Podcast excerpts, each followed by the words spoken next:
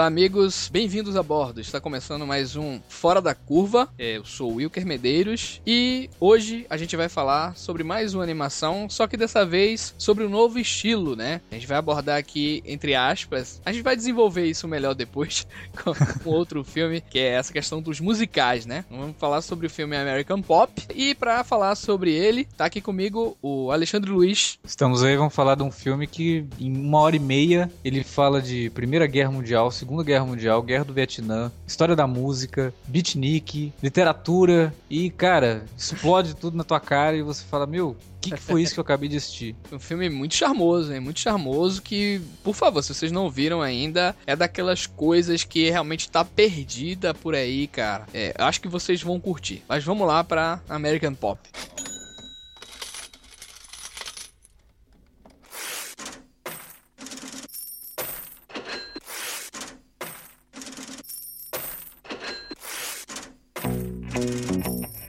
Interromper rapidamente o podcast para dizer que se você gosta do conteúdo do Cine Alerta, você pode nos ajudar a fazer mais e melhor. Entre agora mesmo em www.patreon.com barra Cinealerta e seja um dos nossos colaboradores. Você pode receber os podcasts antes de todo mundo, participar de sorteios e até de hangouts mensais com a nossa equipe. Entre, se informe, confira o que queremos trazer para você no futuro e nos ajude. www.patreon.com barra Cinealerta. Pronto, não falei que era rápido? Pode curtir o podcast agora. When the truth is found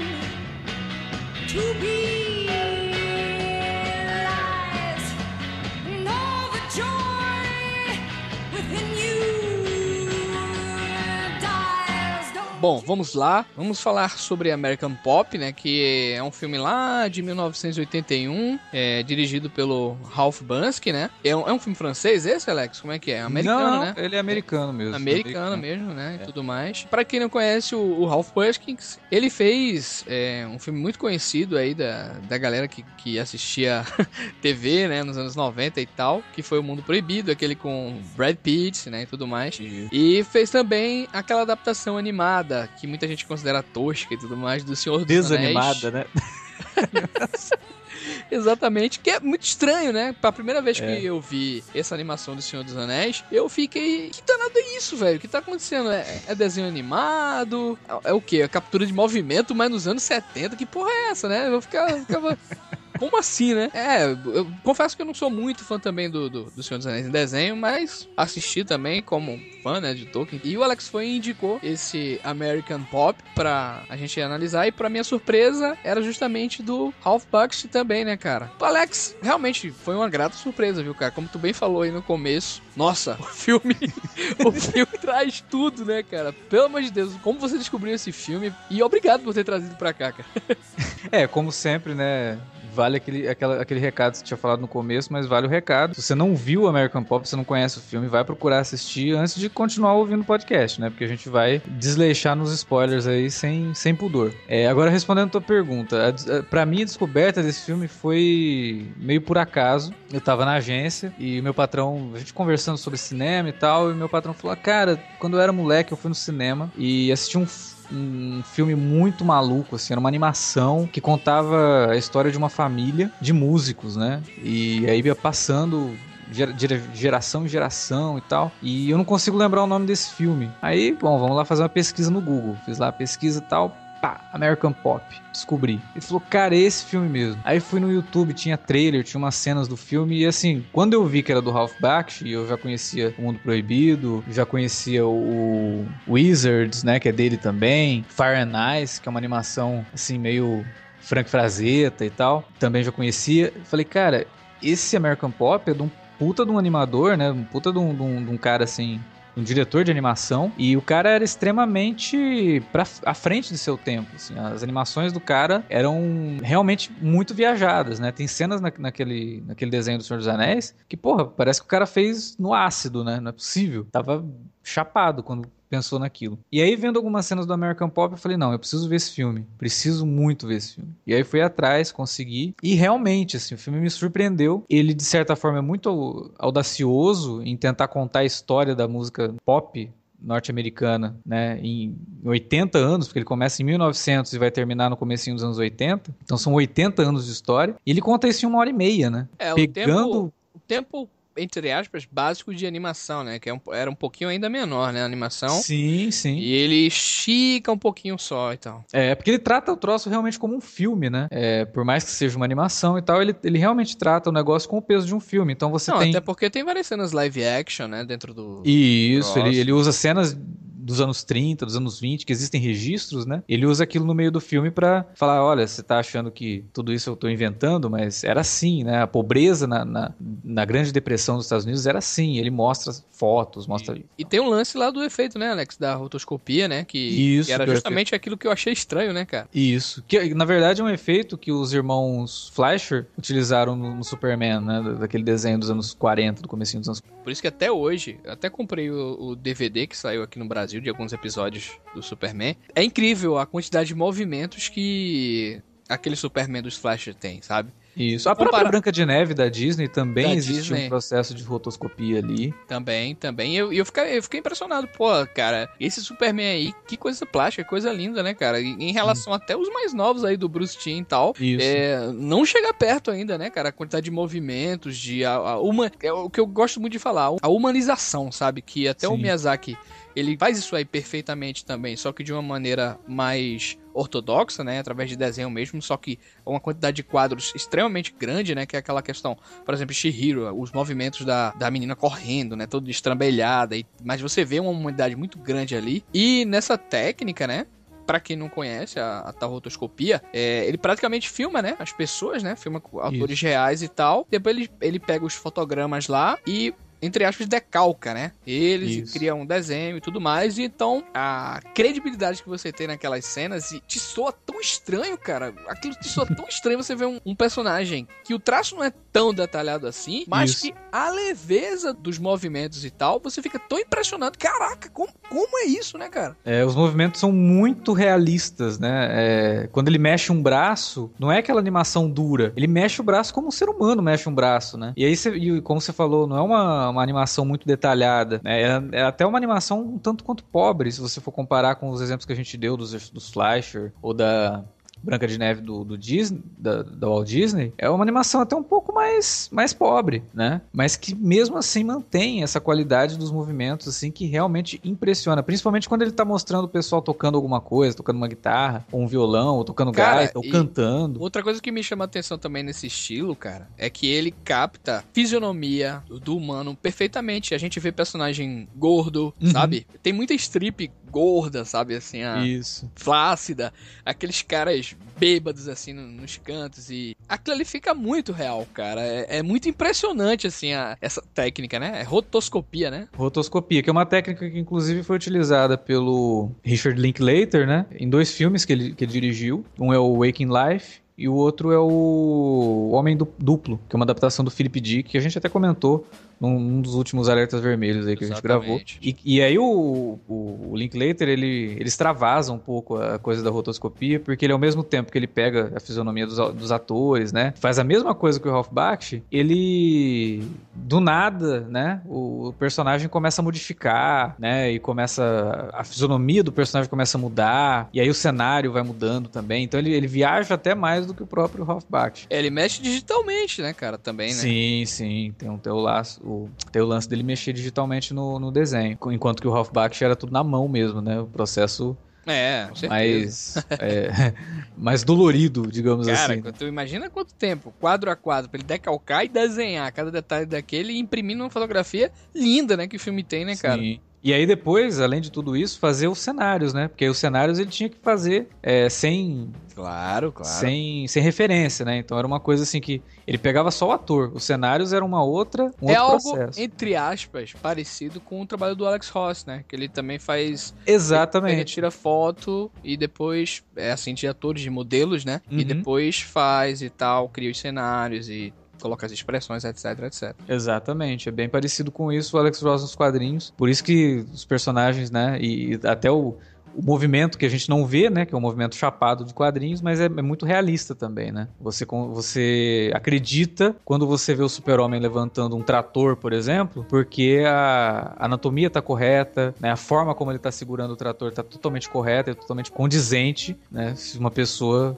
com a força do Superman existisse, seguraria um trator. Porque ele tá usando um modelo mesmo, segurando alguma coisa para poder usar de, de, molde. Mas o, o, grande lance do American Pop, eu acho que nem é tanto a história, por mais que a história, a história seja muito interessante, é. mas ele utiliza o próprio não é, roteiro é... como um fio condutor mesmo. É, não é nem tanto a trama, né, cara? Exato. O, lance do, do filme é realmente a, a riqueza de temas que ele aborda, entendeu? Eu acho que não é nem muito assim a trama, que é, porque a trama, a própria trama, se você reparar, não é tão envolvente, né? Não. Ela, você vai se envolvendo pelo que vai acontecendo pós isso, né? Cara, tem, tem, chega uma fase lá que tu tá tão de boca aberta, cara. Quando, quando tem aquele desenho lá do Jimi Hendrix com o Purple Hazer, né?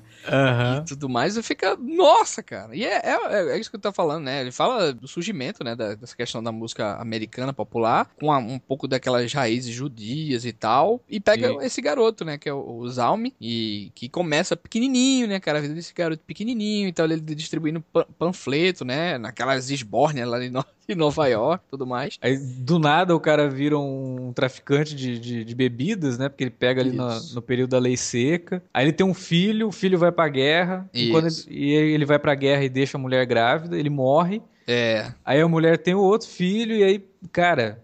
e é, é, o, o, que é mais interessante, o que é mais surpreendente e o que é mais relevante no filme é como que ele vai, vai tirando esses recortes, para tentar contextualizar os movimentos culturais que surgiram nos Estados Unidos ao longo desses 80 anos, né? Então, quando você vê o menino que era filho do cara que foi pra guerra e que morreu na Segunda Guerra. Ele aborda vários estilos de música, né? Swing, Isso. jazz, o rock, o punk, né? Tipo, uhum. tem Jenny Joplin, Bob Dylan, The Doors, The Mamas and Papa, o Jimi Hendrix, tem o Bob Seger, cara. Bob, Bob Seger, Seger, adoro Bob Seger, velho. Porra, tem a trilha, lógico que é a trilha original, né, do, do Lee sim, Aldrich, sim. mas, porra, é uma riqueza, cara, e tudo isso passado assim de uma maneira muito luxuosa, sabe? É muito charmoso isso. o filme, me soa. É, isso que eu tava falando da questão dele contextualizar, que você pega o menino que o pai morreu na Segunda Guerra, cresce revoltado, né, e que vai virar um, um poeta beatnik, e aí que chega na na, Califórnia e ele vira um hippie. E ele começa a compor pra uma banda de uma mulher que é meio Janis Joplin, né? E que tudo isso é fruto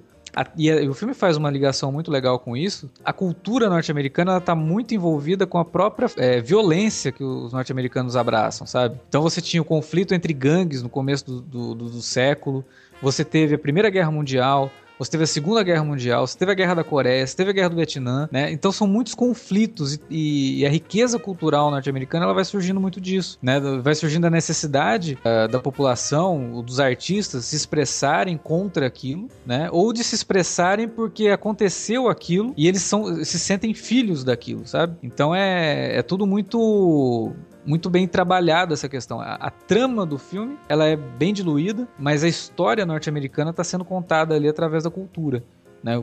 E, porra, que coisa melhor do que a própria cultura para você analisar Isso. a história de um povo, né? Complementando isso aí, até que tu tava falando em relação a toda essa importância que ele dá ao não só ao que tá acontecendo dentro da música ou dentro do que ele tá abordando, mas o contexto histórico também, de, dele usar isso como riqueza. Uma coisa que eu acho muito interessante também é como ele fala de cada geração, tá ligado? Tanto uhum. pra família quanto da música, né? Porque você percebe que cada coisa que surge é uma bagagem do passado, entendeu? Cada isso, coisa isso. que vai surgindo é, é algo que já existia e vai se somando, se somando, se somando e por aí vai. Então é, é muito lindo, muito poético, né? Essa, esse lado também do American Pop. É, até porque quando ele termina o filme, você vê que ele tá cantando Blue Suede Shoes. É uma roupagem meio anos 80, né? E que é uma coisa que a gente até já tinha falado lá no podcast do De Volta para o Futuro, como que os anos 80 resgata muito do que estava acontecendo nos anos 50 em termos culturais. Então você vê vários filmes nos anos 80, os personagens utilizando aquelas jaquetas de couro em motos, né? Resgatando o início da, desse, desse culto por motos que teve nos Estados Unidos, que foi no começo dos anos 50, aliás, na, da metade dos anos 50 para frente. É, a música, o, o rockabilly, voltou com tudo nos anos 80, com várias bandas, né? E até o próprio Ray Lewis and the News, que tem a música do De Volta para o Futuro,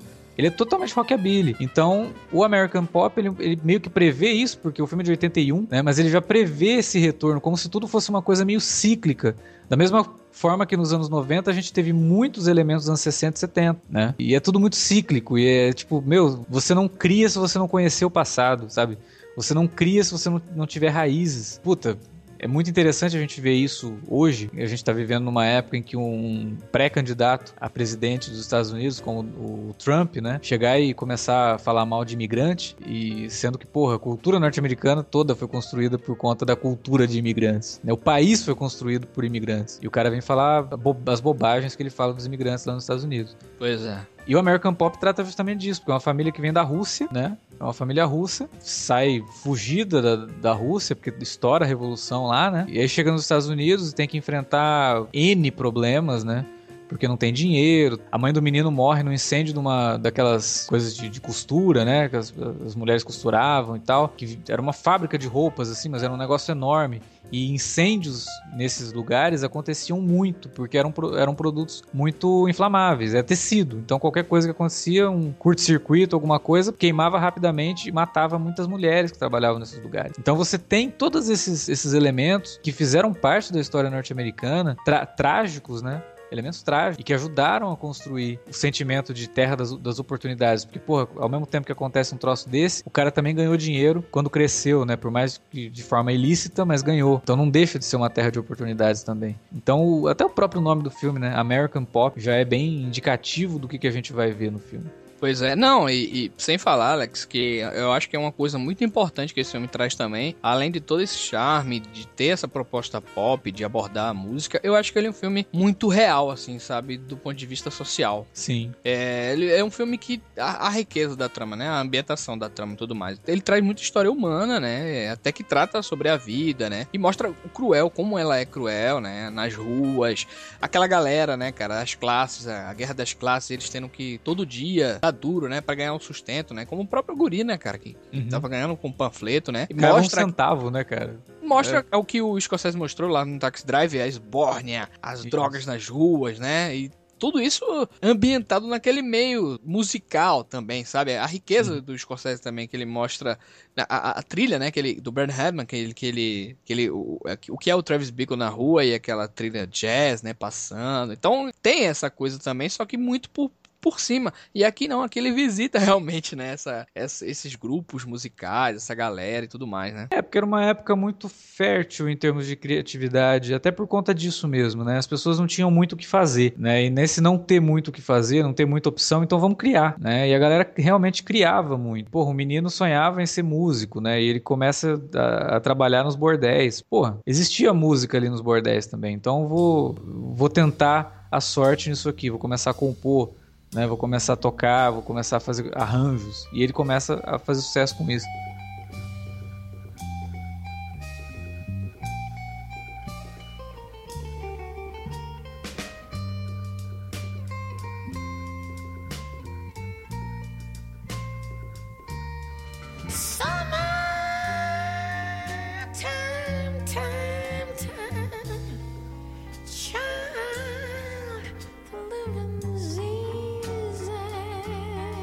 Uma coisa que eu acho muito, muito legal no filme é como que a animação também vai sofrendo algumas alterações sutis, né? Conforme o tempo vai passando, para adquirir elementos da, da, das épocas que ele, que ele tá mostrando, né? Então, quando você tá lá nos anos. comecinho dos anos 10, anos 20, você tinha até comentado das strippers mais flácidas, né? Mais gordinhas e tal. Mas porque era aquilo mesmo naquela época, né?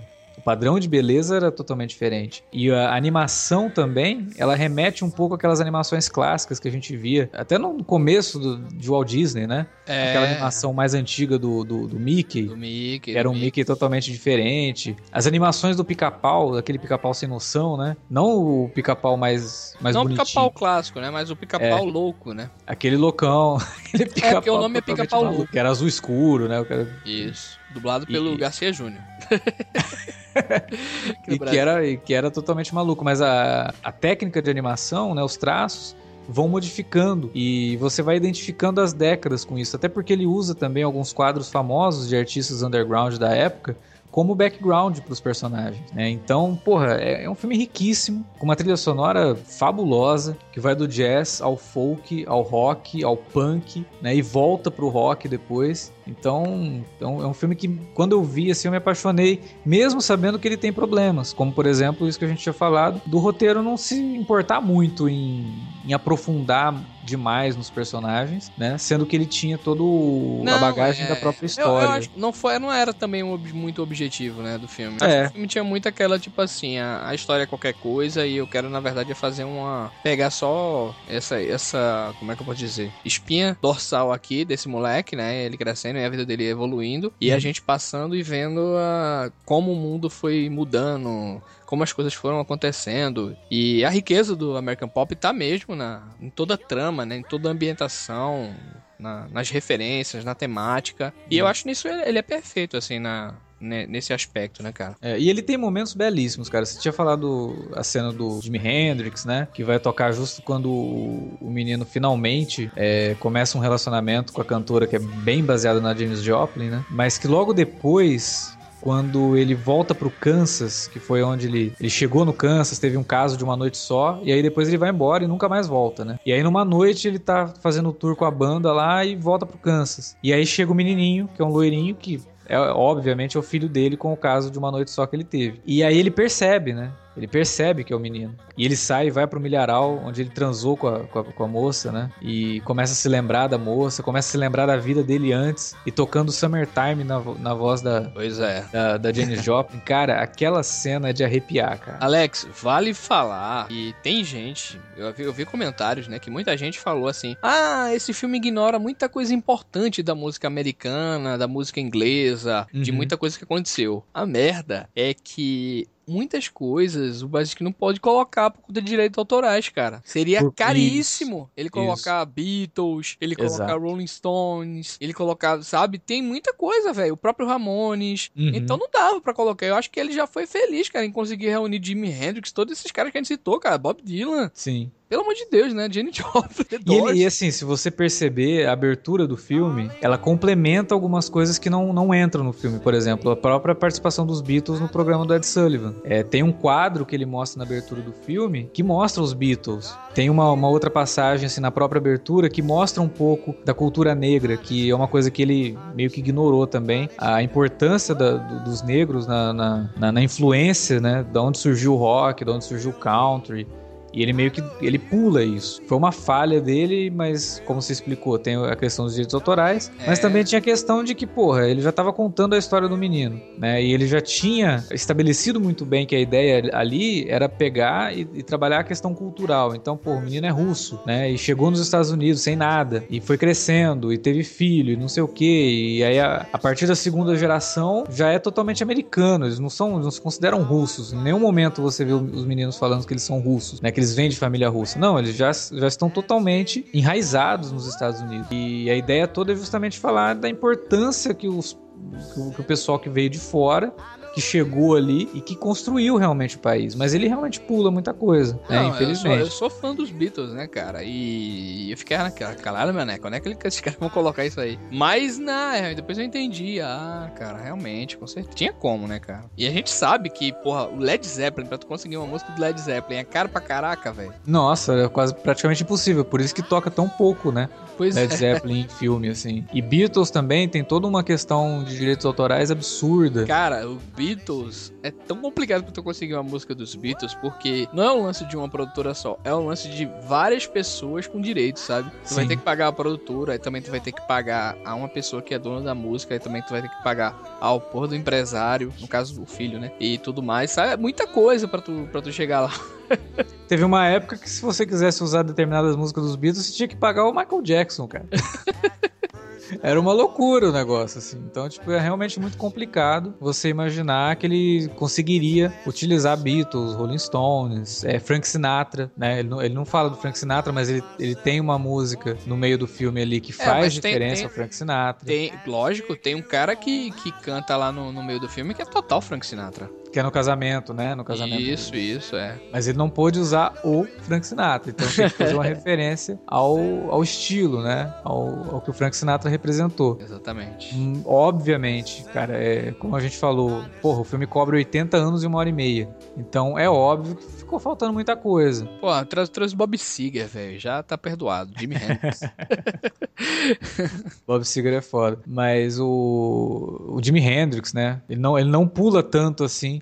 A, a, participação dos negros, né? Ele coloca o Jimi pois Hendrix, é. mas eu acho que mesmo assim é, fica faltando um pouco. Tem, tem uma cena que ele tá filho do, do cara que começa a história, né? O filho do, do, do menininho russo. Ele tá tocando num bar de jazz. E aí o pai dele entra e fala: Ah, você tá perdendo tempo aí, você não devia estar tá aqui, não sei o quê. E ali ele, ele tenta colocar um pouco assim, ó, tipo, o menino tá adquirindo aqui a cultura do jazz, né? Mas ainda assim fica um pouco jogado, né? Fica um pouco de lado a, a questão do, da, da, importância da cultura negra Isso, é. na, na, música é, é porque É porque também ele não chega a abordar a, a época do Robert Johnson, do B.B. King. Isso. Olha, Mais fica faltando frente, aí. É, fica faltando realmente. Fica um gap, né? Fica um, um, buraco ali que ele não, ele não conseguiu cobrir, infelizmente. Mas que talvez. Bom, sei lá. É, é difícil né?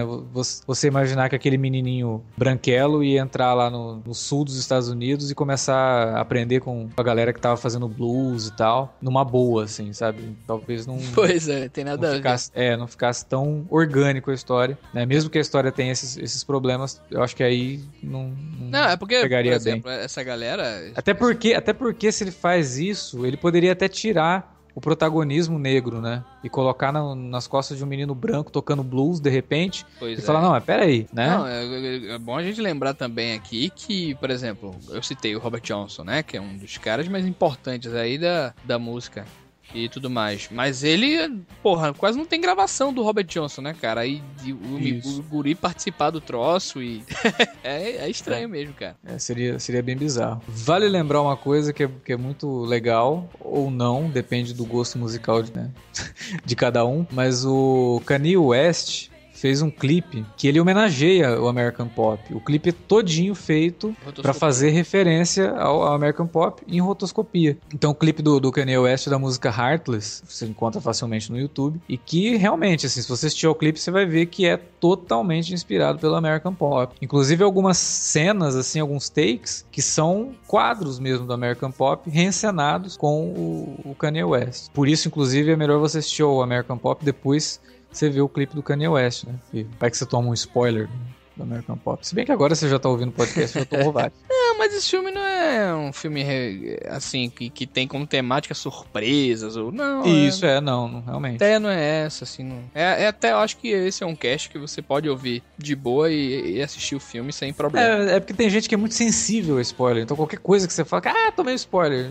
nem era tão spoiler assim. Mas tem uma galera bem sensível. Mas eu, eu também recomendo muito que as pessoas conheçam o trabalho do, do Ralph Bakshi, sabe? Tem muita coisa interessante. O Wizards, que é um filme lá dos anos 70, uma animação dos anos 70. É fantástico, é um filme pós-apocalíptico. Tem uma, umas viagens assim. Não é possível que o cara fez isso sóbrio.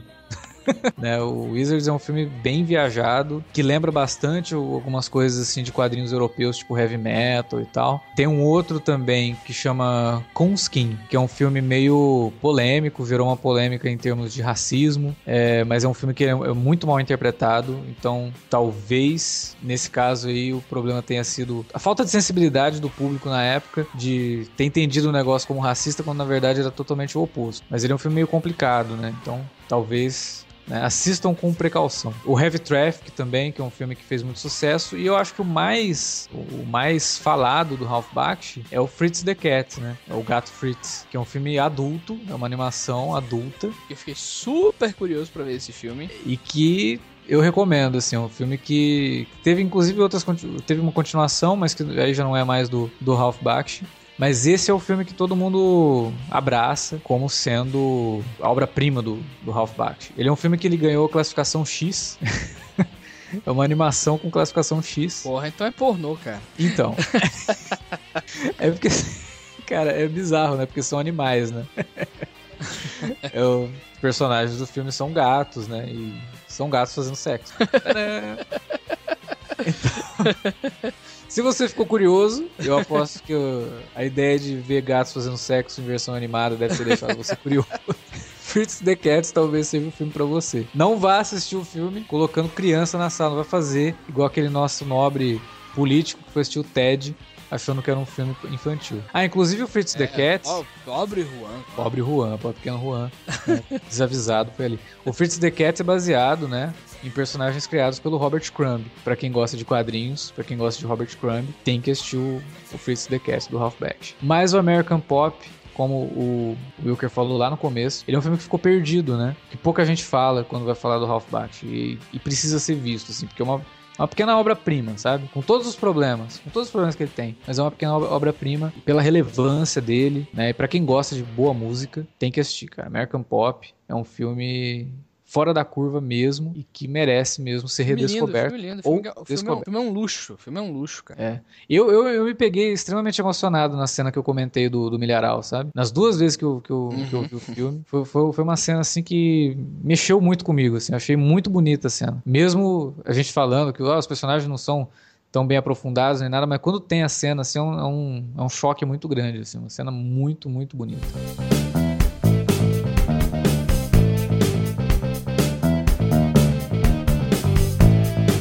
Bom, meus amigos, eu acho que era isso que a gente tinha para falar sobre American Pop, né? É um filme que é cheio de referências, né? É um, daria um cast enorme, assim, se a gente fosse falar, e até pela própria é, carreira do diretor, né? Que é um cara muito rico, assim, dentro de, de animações e ponto de vista artístico e tudo mais. Mas uhum. eu espero que vocês gostem do filme, né? É uma indicação tesourinho mesmo, né? Esse filme é um tesourinho que ficou perdido lá nos anos 80 e que talvez por ele ser um pouquinho pesado, ele lidar com temas mais pesados, né? É, não ganhou. Uma pena que esse filme não ganhou também uma edição em Blu-ray por aqui, nem nada do tipo, né? Não, mas nem lá fora, não tem ainda, assim. Ele, ele, só foi lançado em DVD. Por meios ilícitos você consegue encontrar uma versão em HD dele, mas é uma versão que é ripada de web. Então ela provavelmente deve estar disponível em algum serviço tipo Netflix e alguém foi lá e ripou, mas não existe a versão em Blu-ray. Só uma, um, um, complemento às obras do Ralph Bakshi, tem um clipe dos Rolling Stones que é o Harlem Shuffle, que é todo animado, tem uns, uns gatos meio malucos e tal que é do Ralph Bakshi também. Dá para encontrar facilmente no YouTube, porque tem no canal oficial dos Rolling Stones. Verdade. Enfim, pessoal, mais uma vez a gente, a, a gente fala aí que o Sino Alerta a gente tá pedindo para vocês comentarem, né? Falarem com a gente aí o que vocês acham, estão achando, na verdade, do Fora da Curva, né? Uhum. Lá no Twitter, arroba Cinealerta, né, Alex? É, o perfil do Cinealerta no Twitter, que é o arroba Cinealerta, ou no Facebook, né? Lá no facebook.com barra Cinealerta, ou no próprio site, né? Nossa área de comentários aí do, do podcast podcast, comente, sinta-se livre, né, para dar indicações e também para falar o que você tá achando dos filmes que a gente tá comentando. Se você não conhece o filme, ficou curioso, foi lá, assistiu, depois ouviu o podcast, comenta, fala o que você achou do filme, se o filme realmente mereceu, né, tá presente aqui no Fora da Curva. Exatamente, meus queridos. Então, é isso e espero vocês daqui a 15 dias. Um abraço. Um abraço, até lá.